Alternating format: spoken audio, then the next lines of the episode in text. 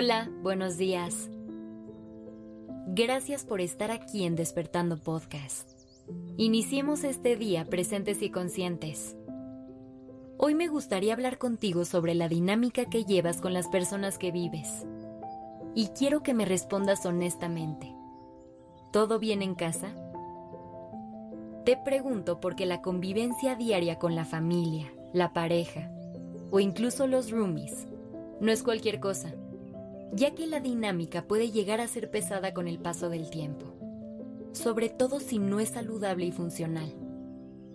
Seguramente te ha pasado que cuando empiezas a vivir con alguien todo es divertido y organizado. Pero mientras más pasa el tiempo, empiezan a salir diferencias y conflictos, incluso por cosas bastante insignificantes.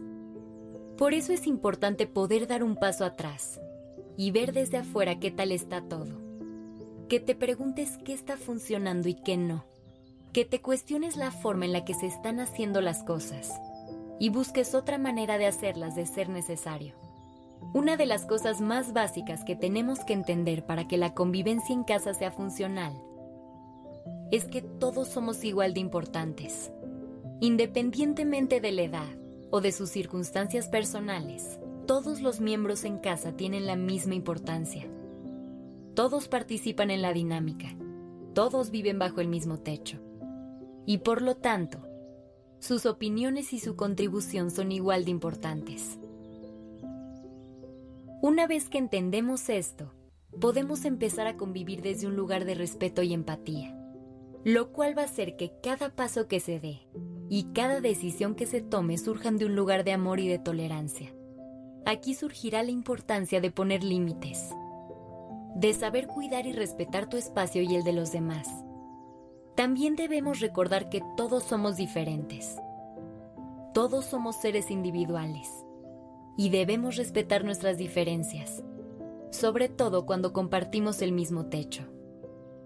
Hay que aceptar a cada quien como es. No intentes cambiar sus formas o costumbres. Cada quien tiene sus mañas y mientras no te afecten a ti directamente, hay que dejar a la gente ser. Vive y deja vivir. No juzgues. Necesitamos ser pacientes y tolerantes. También es vital tener canales de comunicación abiertos todo el tiempo. Comunica lo que no te parece bien. Habla sobre lo que te molesta. No esperes que la gente con la que vives adivine tus necesidades. De igual forma, mantén tu escucha activa y aprende a ceder cuando sea necesario.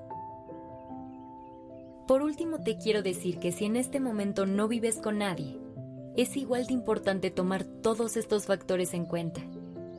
Hay que aprender a cuidar la relación que tenemos con nosotros mismos. Cuida los espacios en los que vives. Mantén tu casa limpia y ordenada. Trata de ponerte horarios y respetarlos. Intenta crear hábitos constantes que permitan mantenerte por el camino del bienestar.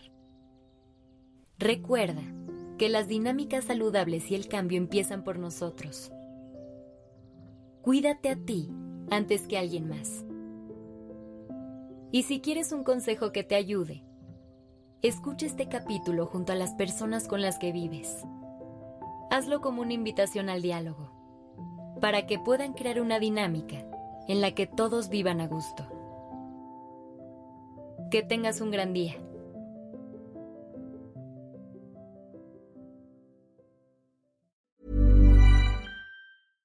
How would you like to look five years younger? In a clinical study, people that had volume added with Juvederm Voluma XC in the cheeks perceived themselves as looking five years younger at six months after treatment. Look younger, feel like you. Add volume for lift and contour in the cheeks with Juvederm Voluma XC. Reverse signs of aging by adding volume to smooth laugh lines with Juvederm Volure XC. For important safety information and to find a licensed specialist, visit juvederm.com. That's J U V E D E R M.com. Not for people with severe allergic reactions, allergies to lidocaine, or the proteins used in Juvederm. Common side effects include injection site redness, swelling, pain, tenderness, firmness, lumps, bumps, bruising, discoloration, or itching. There's a risk of unintentional injection into a blood vessel, which can cause vision abnormalities, blindness, stroke, temporary scabs, or scarring. Talk to a licensed specialist to find out if it's right for you.